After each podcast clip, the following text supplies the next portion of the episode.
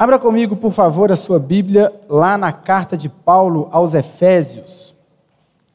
Carta de Paulo aos Efésios. Hoje nós começamos aqui na nossa igreja, nos, em todos os três cultos, a nossa nosso estudo do livro de Efésios. Então, a partir de hoje, até, não sei quando, até quando que vai, Clara? Até julho. É muito tempo estudando Efésios. Você vai virar um perito em Efésios, um expert nessa carta, e de fato, ela é uma carta tão rica, tão abençoadora, tem tanta coisa para a gente falar, e nós começamos então hoje a nossa série, por isso nós vamos ler Efésios capítulo 1, vamos ler do versículo 1 até o verso 14. Todo mundo achou aí? Efésios capítulo 1, verso 1 ao 14, diz assim a palavra de Deus. Paulo, apóstolo de Cristo Jesus, pela vontade de Deus, aos santos e fiéis em Cristo Jesus que estão em Éfeso. A vocês graça e paz da parte de Deus, nosso Pai, e do Senhor Jesus Cristo. Bendito seja o Deus e Pai de nosso Senhor Jesus Cristo, que nos abençoou com todas as bênçãos espirituais nas regiões celestiais em Cristo. Porque Deus nos escolheu nele antes da criação do mundo, para sermos santos e irrepreensíveis em Sua presença. Em amor nos predestinou para sermos adotados como filhos, por meio de Jesus Cristo, conforme o bom propósito da Sua vontade, para o louvor da Sua gloriosa graça, a qual nos deu gratuitamente no amado. Verso 7: Nele temos a redenção por meio do Seu sangue, o perdão dos pecados, de acordo com as riquezas da graça de Deus, a qual Ele derramou sobre nós com toda sabedoria e entendimento, e nos revelou o mistério da Sua vontade de acordo com o seu bom propósito que ele estabeleceu em Cristo. Isso é, de fazer convergir em Cristo todas as coisas, celestiais ou terrenas, na dispensação da plenitude dos tempos. Nele fomos também escolhidos, tendo sido predestinados conforme o plano daquele que faz todas as coisas segundo o propósito da sua vontade, a fim de que nós, os que primeiro esperamos em Cristo, sejamos para o louvor da sua glória. Verso 13: Quando vocês ouviram e creram, na palavra da verdade, o evangelho que o salvou, vocês foram selados em Cristo com o Espírito Santo da promessa, que é a garantia da nossa herança até a redenção daqueles que pertencem a Deus para o louvor da sua glória. Vamos orar. Senhor Jesus, essa é a tua palavra. Nós estamos aqui, Deus, para ouvir o Senhor falar, para ouvir o teu Espírito Santo ministrar aos nossos corações. Por isso te pedimos, Espírito Santo, fala com cada um aqui. Só o Senhor pode trazer iluminação, só o Senhor pode esclarecer, pode trazer luz sobre esse texto, para que ele entre de fato na nossa mente e no nosso coração. Por isso, nos ajude, fale conosco, direcione esse momento. É o que nós te pedimos, em nome de Jesus. Amém. Irmãos, a carta de Paulo aos Efésios é uma carta tão maravilhosa, como todas as outras. Todos, todos os livros, todos os textos bíblicos, eles têm algo muito especial, algo muito profundo para falar aos nossos corações. Mas Efésios, de modo tão específico, Efésios, ele apresenta como que um resumo, um resumo muito bem elaborado de toda a mensagem do cristianismo. Através da carta aos Efésios que nós começamos a estudar hoje, nós vamos ver que aqui está um, uma síntese das principais doutrinas da nossa fé e as implicações disso para a minha vida e para a sua vida. A partir dessa carta, nós vamos ver os grandes temas, os principais temas da fé cristã e como isso tem que influenciar e modificar a sua vida. A carta aos Efésios, como curiosidade, era a carta preferida de João Calvino. Muitos teólogos fazem assim usam palavras tão bonitas para descrever essa carta. Um teólogo disse que a carta aos Efésios é a coroa dos escritos de Paulo.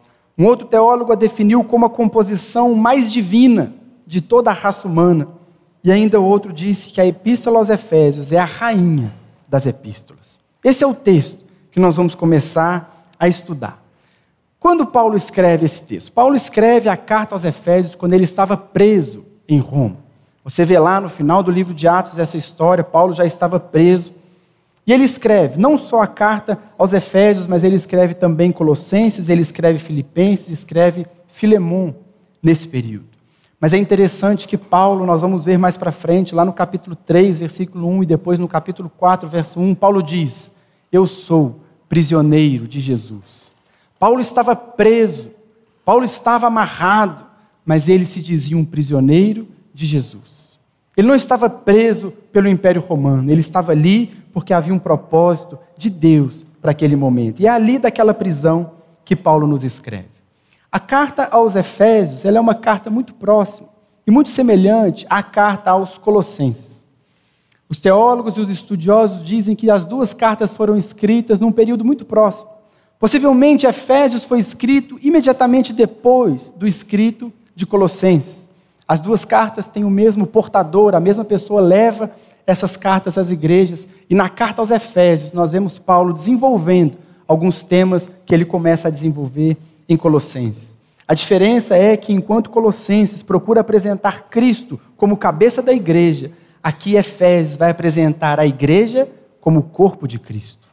Então, são muitas semelhanças, algumas coisas bem próximas, a título de curiosidade apenas. Também, Colossenses ele foca na reconciliação do homem com Deus, enquanto Efésios, que fala da igreja, vai focar na reconciliação de um com o outro. De um com o outro, a nossa reconciliação. Não existe mais gentio, não existe mais judeu. Ele nos reconciliou, é o tema da carta aos Efésios. Diferente das outras cartas de Paulo, Efésios não trata de nenhum problema específico da igreja. Paulo conhecia a igreja em Éfeso. Mas você está acostumado com as outras cartas e todo tempo Paulo está corrigindo problemas. Ele cita as pessoas pelo nome. Ele diz que está acontecendo aquele aquele erro e ele corrige. Aqui na carta aos Efésios ele não faz isso. Paulo não procura corrigir nenhum erro específico. Paulo não procura corrigir nada pontual que estava acontecendo naquela igreja. Mas o que Paulo tinha em mente quando ele escreve esse texto, ele queria falar do propósito de Deus em Cristo para a sua igreja.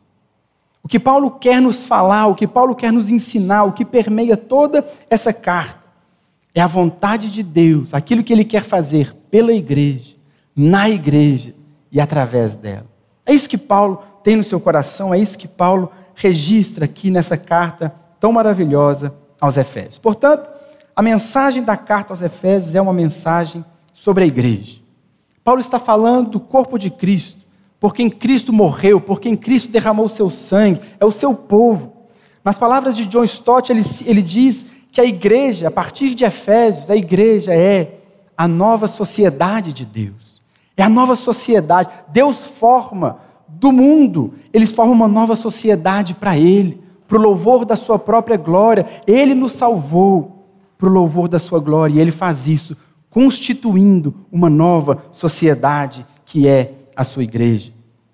E assim, falando dessa nova sociedade, então, Paulo vai nos trazer, e nós veremos ao longo desses muitos sábados e domingos aqui na igreja, Paulo vai nos trazer uma combinação perfeita de doutrina cristã com o dever cristão, da fé cristã com a vida cristã.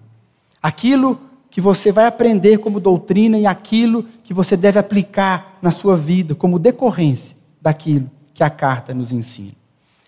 Por isso, a carta aos Efésios, exatamente porque ela fala tanto da igreja, ela é uma carta tão imprescindível para mim e para você. Ela é uma carta tão imprescindível para a nossa geração. Porque nós somos uma geração muito individualista. Nós somos uma geração que privilegia, que foca nas experiências pessoais e no individual acima da igreja.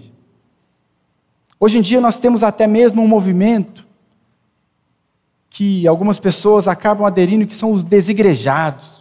Aquelas pessoas que acham que você pode ter um relacionamento com Deus apesar da igreja, sozinho. A nossa geração tem cometido esse erro, mas a carta de Paulo aos Efésios, ela vai na contramão. Ela vai na contramão, ela nos mostra do valor da igreja, do que é a igreja, o que é esse corpo, o que é essa nova sociedade, o que Cristo fez e o que Cristo faz e o que Cristo vai fazer pela sua igreja, pela sua noiva. Portanto, esse é o tema dessa carta. Paulo fala para a igreja sobre a igreja. Nós somos, como igreja, família de Deus, o corpo de Cristo e o templo do Espírito Santo. É disso que nós vamos falar daqui para frente.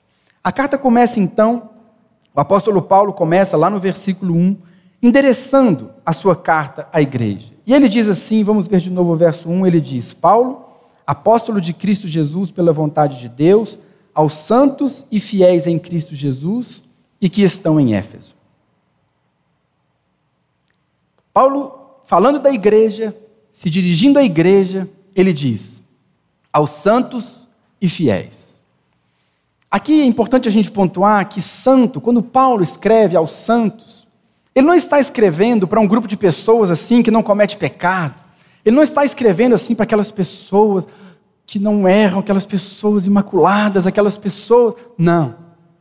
Quando a Bíblia usa essa palavra, quando o apóstolo Paulo escreve aos santos, ele está falando daqueles que foram separados. Quando a Bíblia usa esse termo santo, santo tem esse aspecto de separado. Ele está separado para Deus. Nós somos santos de Deus, porque nós somos separados. Por isso que nós podemos ver Paulo sempre escrevendo para as igrejas, ele sempre diz aos santos. Nós somos os santos, porque nós somos separados. E santos, ele diz aos santos e fiéis. Fiéis porque confiam em Jesus. São santos porque são separados. E são fiéis porque confiam nele. Depositam a sua confiança nele. Depositam a sua esperança no Senhor Jesus. Essa é a igreja. Esse sou eu, esse é você, santos e fiéis em Cristo Jesus. Mas Paulo continua e ele diz aos santos e fiéis em Cristo Jesus e que estão em Éfeso. Aqui é interessante que Paulo ele situa a igreja em dois lugares ao mesmo tempo.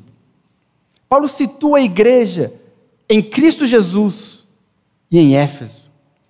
Você também é a igreja você também está recebendo essa carta, Paulo está endereçando para mim e para você, dizendo: a igreja que está em Cristo e que está em Belo Horizonte.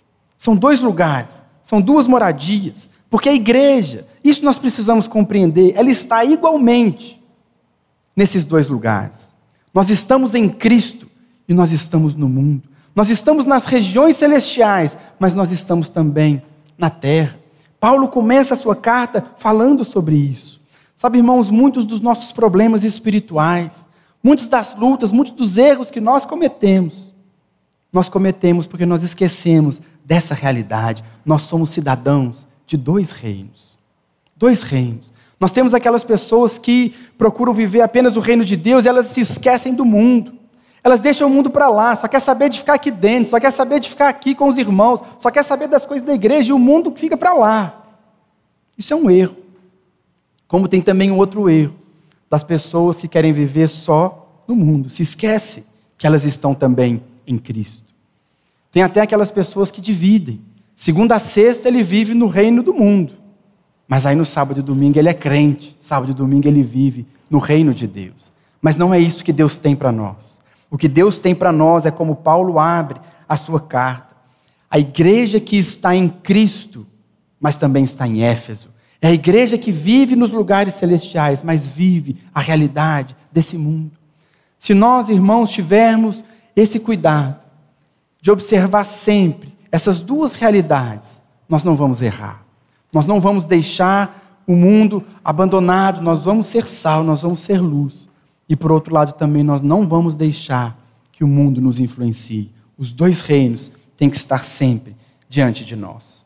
Paulo então faz a sua introdução, versículos 1 e 2, e a partir do versículo 3, aliás, do versículo 3 ao 14, ele começa a abrir a sua carta. Esse texto que nós lemos, até o verso 14, é abertura da carta de Paulo aos Efésios.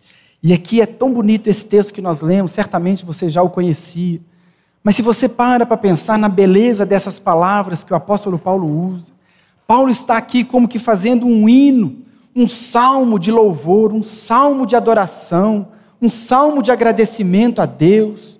Aqui o título, na minha, na minha Bíblia, e é o título também dessa mensagem, As Bênçãos Espirituais. Aqui na minha Bíblia está escrito As Bênçãos Espirituais em Cristo. É disso que Paulo vai falar. Ele começa a falar sobre as bênçãos que nós recebemos em Cristo. E ele começa a louvar a Deus, ele começa a engrandecer a Deus, a exaltar o Senhor por aquilo que ele tem feito, por aquilo que ele fez e por aquilo que ele vai fazer ainda por nós. O que nós vamos fazer aqui nessa noite? Nós vamos ver cada uma dessas bênçãos. Essas bênçãos espirituais. Que tema bom de pregar, né? Podia ser sempre assim, né? Hoje eu vou pregar sobre as bênçãos. Não tem nada, mas é, espero que você chegue assim no final da mensagem também. Mas nós vamos falar de bênção, falar daquilo que Deus está fazendo e vamos ver o que, que o apóstolo Paulo nos ensina a respeito de cada uma delas.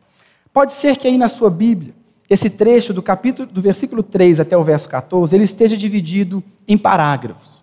Eu não sei se você observou, mas provavelmente sua Bíblia está dividida no parágrafo do verso 3 ao 6, outro parágrafo do verso 7 ao 12 e outro parágrafo dos versículos 13 e 14. Isso não estava separado assim no original, mas de fato, o apóstolo Paulo, ele fala num primeiro momento sobre a bênção que nós recebemos de Deus o Pai. No segundo momento, versos 7 a 12, ele fala das bênçãos que nós recebemos pelo Filho. E no verso 13 e 14, ele nos fala da bênção que nós recebemos pelo Espírito Santo. Paulo faz como que uma exaltação, um hino de louvor à Trindade, exaltando o Pai pelo que ele fez, o Filho pelo que ele fez e o Espírito Santo por aquilo que ele fez ou fará por nós. Então, nós vamos estudar a bênção do Pai, a bênção do Filho e a bênção do Espírito Santo de acordo com essa, com essa divisão. Versículo 3, então, Paulo começa louvando a Deus o Pai. E ele diz: Bendito seja. Essa palavra bendito, ela só é usada no Novo Testamento para Deus. Bendito seja o Deus e Pai de nosso Senhor Jesus Cristo, que nos abençoou com todas as bênçãos espirituais nas regiões celestiais em Cristo. Irmão, se você observar o Antigo Testamento, você vai ver que grande parte das bênçãos do Antigo Testamento são bênçãos materiais. Você pega, por exemplo, Deuteronômio 28, se você me obedecer, lembra disso?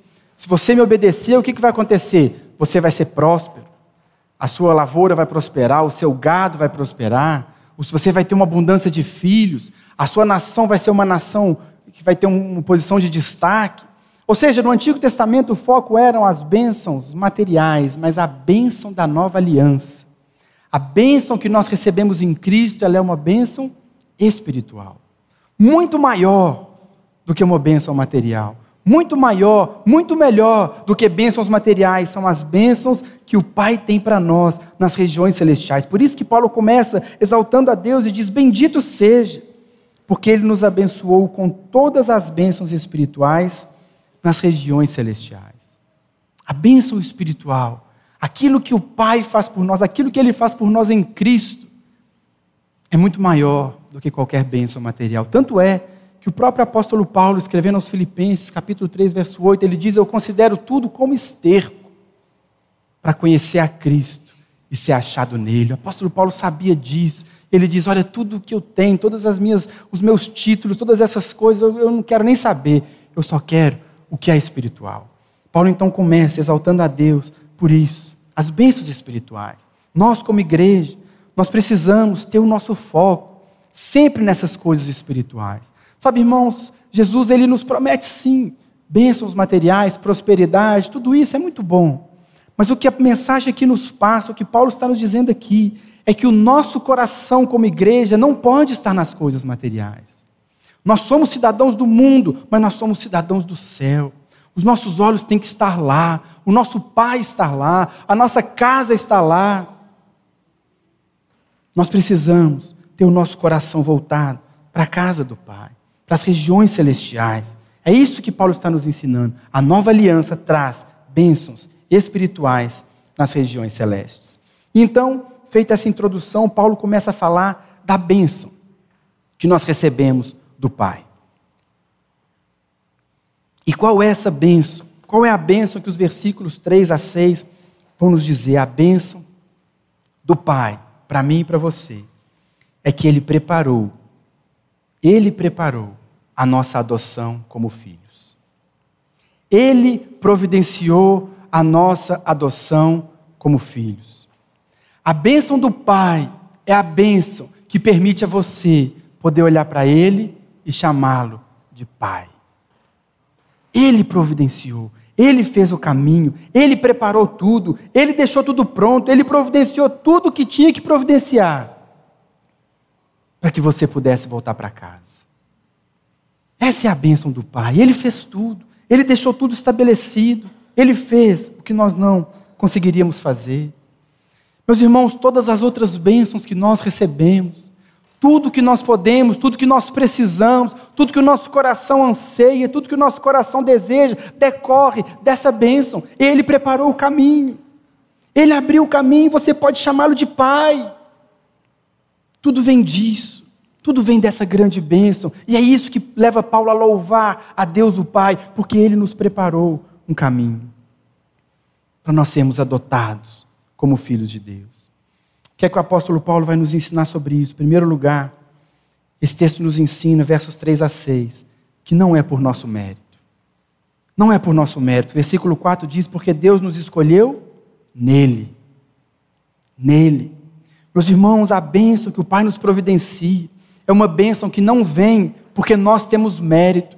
É uma bênção que não vem porque Deus olhou para nós e encontrou alguma coisa encantadora demais.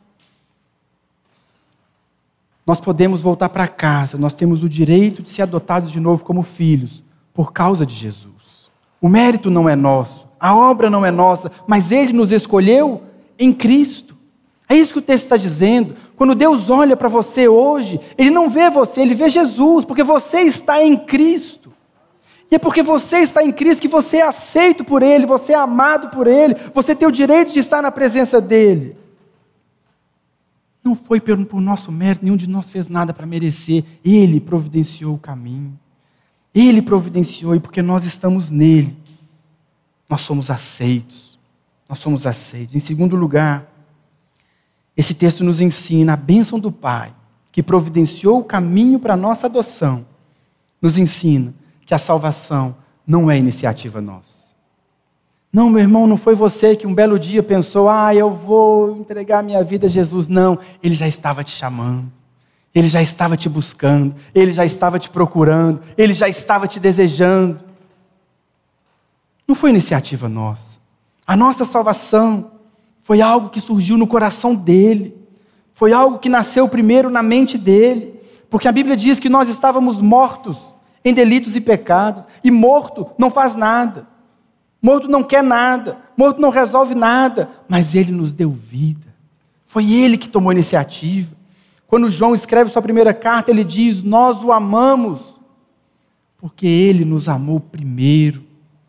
Meu irmão, a iniciativa da sua salvação partiu de Deus. Foi algo que surgiu do coração dele. Foi ele que quis adotar você de novo. Foi ele que quis que você estivesse na presença dele de novo. Foi ele que quis que você pudesse chamá-lo de pai de novo.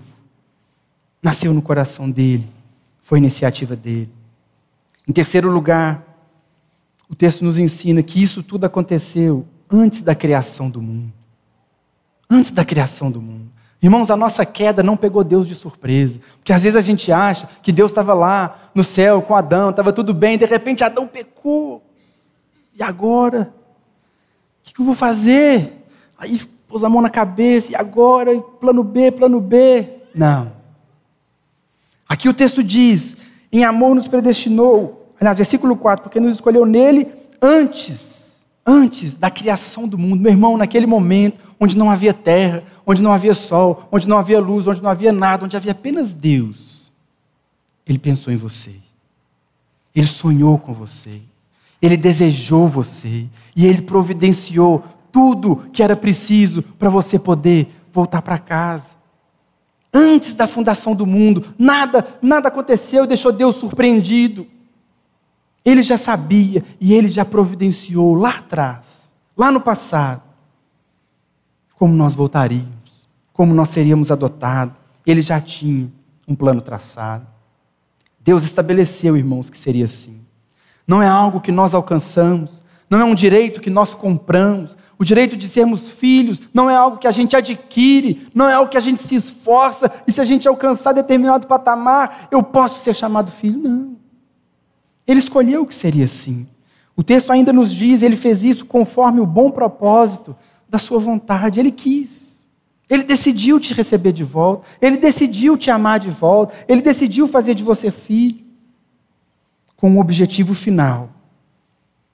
Para que nós sejamos para o louvor da sua gloriosa graça. Da sua gloriosa graça. Deus nos chama de volta para que a gente possa louvá-lo, para que a gente possa exaltá-lo, para que a gente viva, como diz o verso 4, para sermos santos e irrepreensíveis na presença dele. E a melhor parte de tudo está no verso 6, a qual nos deu gratuitamente no amado. Sabe, irmãos, a bênção de Deus que proporciona a você, a bênção do Pai que preparou tudo o que você precisava para ser adotado de novo, era o plano de Deus desde o início. O plano de Deus, irmãos, a nossa salvação, não é simplesmente tirar você do rumo do inferno e te dar um passaporte para o céu, é o restabelecimento de um relacionamento. Isso tem que fazer toda a diferença na nossa vida, na nossa mente. O que Deus tem para nós não é simplesmente te impedir de ir para o inferno, é estabelecer com você um relacionamento de pai e filho. Porque é isso que o verso 5 está nos dizendo, para sermos adotados como filhos, por meio de Cristo Jesus. Por meio de Jesus, por aquilo que Jesus fez, Deus quer ter com você um relacionamento de pai e filho. Não é de chefe e empregado, é de pai e filho. Isso Deus escolheu, isso Deus providenciou. E como diz o verso 6, foi de graça não demandou de você nada, não demandou de você nenhum esforço, não demandou de você nenhum mérito, nenhuma qualidade. Ele nos deu, ele providenciou o caminho, ele nos adotou de novo pela graça. A bênção do Pai, portanto, é essa: ele providenciou tudo que precisávamos para a nossa adoção. É interessante que quando a gente vê Paulo exaltando Deus, o Pai, aqui no começo do texto, ele remete os nossos olhos para o passado antes da criação do mundo. Pai, eu te louvo, é como se ele dissesse: Eu louvo Deus o Pai por aquilo que ele fez por mim antes da criação do mundo. Mas agora, quando ele começa a falar do Filho, ele tira os nossos olhos do passado e coloca nossos olhos no presente. Ele coloca nossos olhos hoje. Então, a partir do verso 7, ele diz: Nele, em Cristo, nós temos a redenção, por meio do seu sangue, o perdão dos pecados, de acordo com a riqueza da graça de Deus. Sabe, irmãos, se o Pai, a bênção do Pai foi aquilo que Ele nos deu antes da criação do mundo, a bênção do Filho é o que Ele está fazendo na minha e na sua vida hoje. Porque o Pai providenciou tudo o que era preciso para que eu e você fôssemos adotados, mas o Filho executa, o Filho coloca em prática, é hoje, é o agora, nele nós temos redenção, nele nós temos o perdão dos pecados, hoje. A obra do Filho é hoje.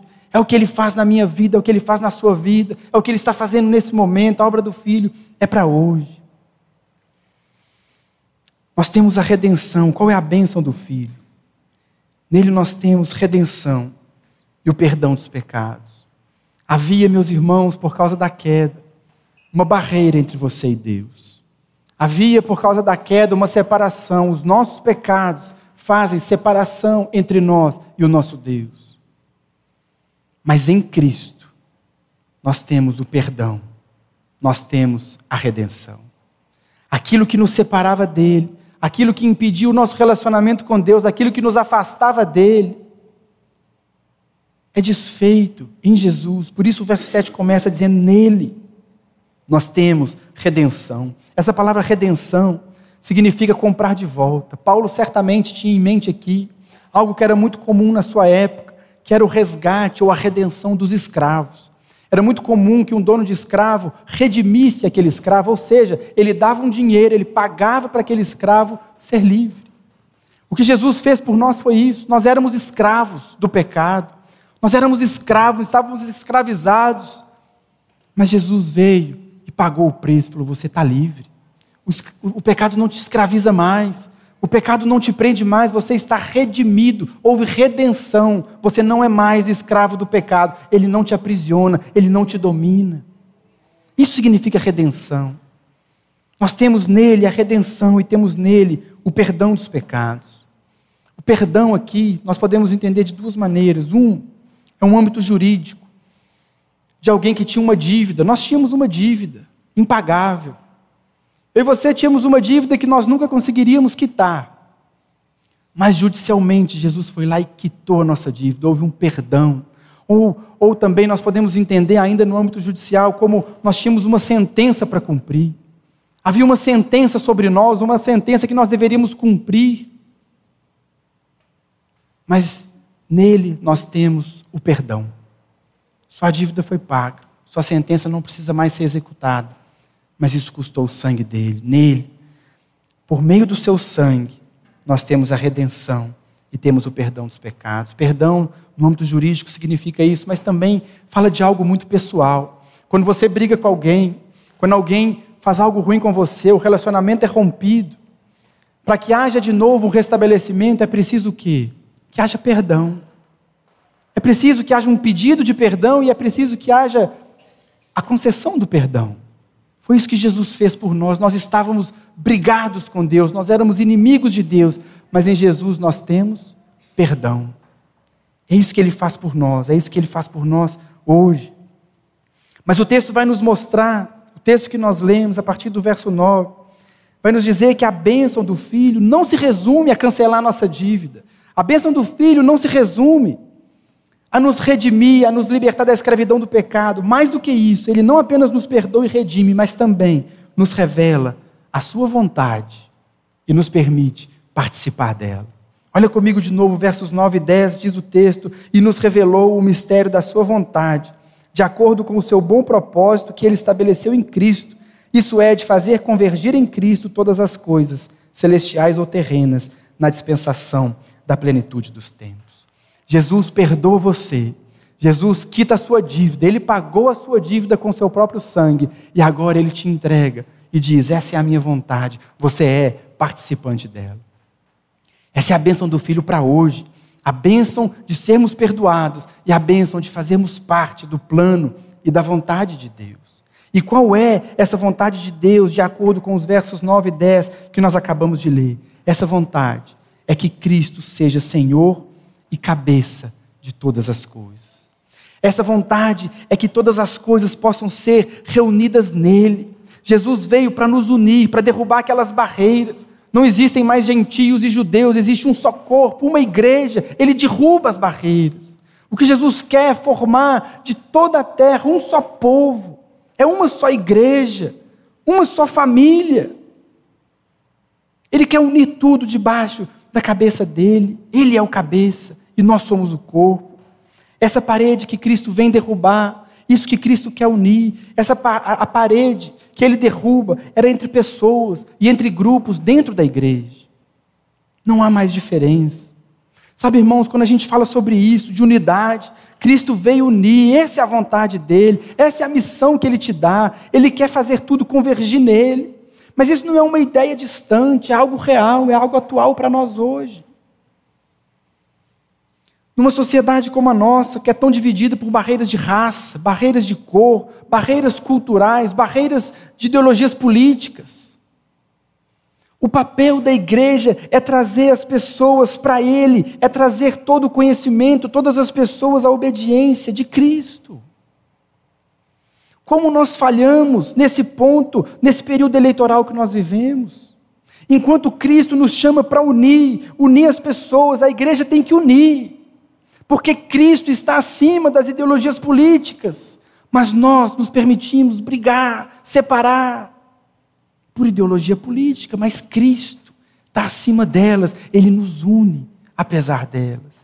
Essa é a ideia, é isso que Cristo quer fazer, é isso que Ele quer fazer convergir nele. Esse é o propósito que Deus estabeleceu em Cristo trazer todos os homens à unidade e à obediência nele. A bênção do Filho é te perdoar e te dar essa missão. Te dar essa missão, trazer tudo debaixo do cabeça que é Cristo. Por fim, Paulo que nos falou do Pai, fazendo a gente olhar para o passado. Paulo nos fala do Filho, nos fazendo olhar para hoje, para o presente, para o que Ele está fazendo. Agora Ele vai falar das bênçãos do Espírito e Ele vai fazer, nos fazer olhar para o futuro. Para o futuro. A bênção do Pai, lá no passado, Ele preparou todo o meu caminho para a minha adoção. A bênção do Filho, o Filho executa esse processo, o Filho nos dá o direito de sermos filhos de Deus. Ele nos une debaixo da sua vontade, no presente, e agora nós olhamos para o futuro.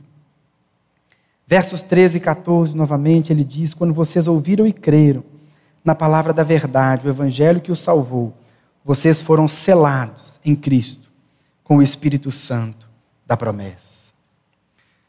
Sabe, irmãos, o que, o que o Espírito Santo vem, a bênção que Paulo está louvando aqui, a Deus, o Espírito Santo, é que ele nos selou até aquele grande dia. Ele nos selou até que aquele dia chegue. Ele nos separou, ele nos dá a garantia de que nós estaremos para sempre com Ele. O Pai providenciou, o Filho executou, o Espírito vem e nos garante: isso é seu para sempre. Está garantido, está selado, está determinado. Quem faz isso é Deus, o Espírito Santo. Esse versículo 13 que nós lemos, ele resume todo o processo de salvação. Ele diz: quando vocês ouviram e creram na palavra, o Evangelho salvou e vocês foram selados com o Espírito Santo. Um dia você ouviu o Evangelho, um dia você creu nessa mensagem. Nesse dia você foi salvo e o Espírito Santo veio e colocou um selo na sua vida. Naquela época, as pessoas selavam seus escravos, as pessoas selavam seu patrimônio, selavam seus animais. Aquilo era uma linguagem comum para eles. Eles eram selados, significa que eles tinham uma marca, mas a marca que Deus faz em nós não é uma marca externa, é uma marca interna. Nós recebemos esse selo de Deus. E o selo ele tem duas funções principais. Esse selo que o versículo 13 nos fala que nós somos selados em Cristo com o Espírito Santo da promessa, ele tem duas funções. A primeira é marcar uma propriedade. Quando as pessoas queriam marcar uma propriedade naquela época, elas colocavam um selo: isso é meu. Ninguém pode mexer aqui porque isso tem dono, isso não está abandonado, isso não está perdido, isso é de alguém, está aqui o selo do dono. É isso que Paulo está dizendo, ele colocou um selo em você. Você é dele, você é patrimônio, você é propriedade, você é de alguém, ele te selou em Cristo Jesus. E a segunda função, além de marcar propriedade, é proteger contra violação e dano. Algo que era selado, era algo que estava protegido, era algo que estava guardado. Assim sou eu e você. O selo do Espírito Santo em nós é aquele selo que nos protege, é aquele selo que nos guarda, é aquele selo que tem a marca de Deus e é Ele quem vela por nós. E não apenas isso, o texto continua dizendo, Ele não apenas nos marca como propriedade, e Ele não apenas nos protege como seu patrimônio pessoal, mas Ele nos dá a garantia de que a nossa herança, como filhos, nós somos adotados como filhos, a nossa herança está guardada até aquele dia. Verso 14, que é a garantia, o Espírito Santo da promessa, que é a garantia da nossa herança até a redenção daqueles que pertencem a Deus, para, para o louvor da sua glória. A palavra usada aqui, garantia, o Espírito Santo é a nossa garantia. Essa palavra representa aqui, no contexto de Paulo, e também algo muito presente no nosso contexto. Quando alguém ia fazer um pagamento, quando alguém ia comprar uma propriedade, ele tinha que dar uma garantia. Ele tinha que dar uma parte em dinheiro, não era ainda a compra, mas era uma garantia. Era garantia de que, olha, eu vou comprar esse negócio. Ainda hoje, muitos contratos, as pessoas fazem isso, elas dão um sinal. O que é o sinal? O sinal é a compra? Não, o sinal é a garantia, eu vou comprar. Eu vou comprar, mas por agora eu quero te dar apenas a garantia. Portanto, irmãos, a vida que nós temos hoje, com o Espírito Santo, ela é apenas um gostinho de como será na eternidade. O Espírito Santo é essa garantia que Deus dá a você, ele diz: olha, você vai experimentar muitos, muitas vezes mais do que você tem hoje, mas hoje eu vou te dar o Espírito Santo. Você vai relacionar com Ele, você vai ter experiências com Ele, sua vida vai caminhar com Ele e nele. Mas isso é só uma fração daquilo que você vai experimentar plenamente naquele grande dia. O Espírito Santo é a nossa garantia. Garantia também pode representar algo que não é tão comum na nossa cultura, mas que você certamente vai entender. É como um anel de noivado. Os homens aí fica a dica. Amém? todo mundo casando nesse hour, a gente tem que começar a falar disso, né, pastor Giovanni? O anel de noivado, ele não é o casamento, ele é o compromisso. Ele é o compromisso. Ele é um compromisso que o noivo dá para a noiva. Ele diz: Olha, eu estou te dando um anel e te pedindo em casamento. Irmãos, o Espírito Santo é o anel que o noivo Jesus dá para mim, para você, a noiva, a igreja. Ele fala: Toma, toma o meu melhor, toma a minha garantia, toma aqui o meu anel, porque você vai ter um compromisso comigo, o casamento vai chegar. E Ele entregou nas nossas mãos um anel, o nome desse anel é o Espírito Santo. Para a gente concluir, esse texto, desse texto nós tiramos três conclusões. Três conclusões principais. A primeira delas, tudo que Deus faz, todas as bênçãos que Ele nos dá, Ele nos dá em Cristo. Eu não sei se você prestou atenção na leitura, mas pelo menos 11 vezes em 14 versículos, Paulo usa a expressão em Cristo, ou nele, ou no amado. 11 vezes. Alguém contou, não fui eu, alguém contou que em todo o livro de Efésios ele usa essa expressão 36 vezes, e em todas as suas cartas 160 vezes. Porque tudo que Deus faz por mim e por você, essa é a primeira lição que nós tiramos do texto. Tudo que Deus faz, tudo que o Pai fez, tudo que o Filho faz e tudo que o Espírito Santo fará, Ele faz em Cristo. É porque nós estamos nele. Ele é o motivo de nós sermos aceitos, Ele é o motivo de nós sermos amados, Ele é o motivo de nós sermos perdoados, porque nós estamos nele. Deus nos ama, Deus nos adota, Deus nos cela. O texto diz que Ele nos abençoa em Cristo, Ele nos escolheu em Cristo, Ele nos adotou por meio de Cristo. Em Cristo temos a redenção, em Cristo temos o perdão. Nele serão reunidas todas as coisas, nós somos selados em Cristo pelo Espírito Santo. Tudo que Deus faz, todas as bênçãos vêm, porque nós estamos em Cristo. A segunda conclusão que a gente tira é que ao final de cada um desses parágrafos, depois de dizer da bênção do Pai, depois de dizer da bênção do Filho e depois de dizer da bênção do Espírito Santo, Paulo termina da mesma maneira. Olha comigo, verso 6, concluindo a bênção do Pai, ele diz: Para o louvor da Sua gloriosa graça Versículo 12, concluindo a bênção do Filho, ele diz: a fim de que nós, os que primeiro esperamos em Cristo, sejamos para o louvor da Sua glória. E fechando a bênção do Espírito Santo, verso 14, ele diz: até a redenção daqueles que pertencem a Deus, para o louvor da Sua glória. Todas as bênçãos que Deus te dá, tudo que Deus fez, faz e fará por você, tem um único objetivo: é para o louvor da glória dele. Irmãos, existe algo que Deus ama mais do que você. Existe algo que Deus ama muito mais do que você, é a glória dele. Aquela glória que ele não divide com ninguém. É essa glória que ele tinha em mente quando ele criou você. A Bíblia diz isso, ele nos criou para o louvor da sua glória. Ele nos salvou para o louvor da sua glória. Ele vem nos buscar para o louvor da sua glória.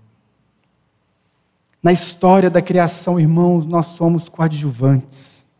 Muitas vezes a gente acha e a gente gosta de pensar que nós somos o personagem principal, que tudo gira em torno de nós, que tudo gira e que tudo foi feito por nossa causa. Não, Deus criou todas as coisas para a glória dele. O que é a glória de Deus? A glória de Deus é a manifestação dele mesmo, é o resplendor de Deus, é a beleza de Deus. É aquilo que nós, quando contemplamos, ficamos maravilhados. É aquilo que nós passaremos a eternidade inteira adorando, louvando, glorificando, porque Ele é glorioso. Deus te chamou, Deus te salvou e Deus te selou para o louvor da glória dele. É tudo por causa da glória. É tudo para o louvor da glória. Pastor, John Piper, ele escreve muito sobre isso. Se você quiser, digita lá no YouTube, pesquise sobre isso, compre livros sobre isso. John Piper, partindo especialmente de Jonathan Edwards, que é outro cara também que você deve ler, ele vai nos falar muito disso. É o louvor da glória de Deus. Essa é a razão da nossa vida, essa é a razão da nossa existência, isso é a razão de tudo que nós temos feito aqui. E a terceira conclusão, para a gente fechar. A primeira, tudo que Deus faz por nós, Ele faz em Cristo. A segunda, tudo é para o louvor da glória dele. E a terceira conclusão é mais uma reflexão. Paulo escreve essa carta da prisão. Paulo estava preso, aprisionado em Roma. E ele escreve palavras tão bonitas. Ele escreve um hino de louvor a Deus de forma tão gloriosa. O corpo de Paulo, irmãos, estava preso, mas a sua mente e o seu coração estavam na eternidade. Não importava o que estava acontecendo com ele fisicamente, o coração de Paulo conseguiu passar da eternidade passada, o que Deus Pai planejou, ele foi até a eternidade futura, aquilo que está reservado para nós, e aquilo muda completamente a forma dele viver o hoje, aquilo que o filho faz. Irmãos, muitas vezes nós somos tão presos nas picuinhas e nas mesquinharias e nos probleminhas daqui. Quando as coisas, uma coisa tão pequena às vezes tira a sua bênção, tira muda a sua maneira de viver, coisas pequenas, coisas que não importam. O apóstolo Paulo, mesmo preso, mesmo preso, ele conseguiu enxergar tudo isso. O que eu quero dizer com tudo isso? Que se nós compartilharmos a perspectiva do apóstolo, a eternidade passada, a eternidade futura e o nosso presente, nós também compartilharemos do seu louvor. O nosso coração também vai se encher desse transbordar, desse hino de exaltação, desse hino de louvor, desse hino de glorificação. Porque é isso que Deus tem para nós. Se nós fizermos isso, a nossa vida vai ser transformada e nós vamos viver continuamente bendizendo a Deus por tudo que Ele tem feito por nós em Cristo Jesus.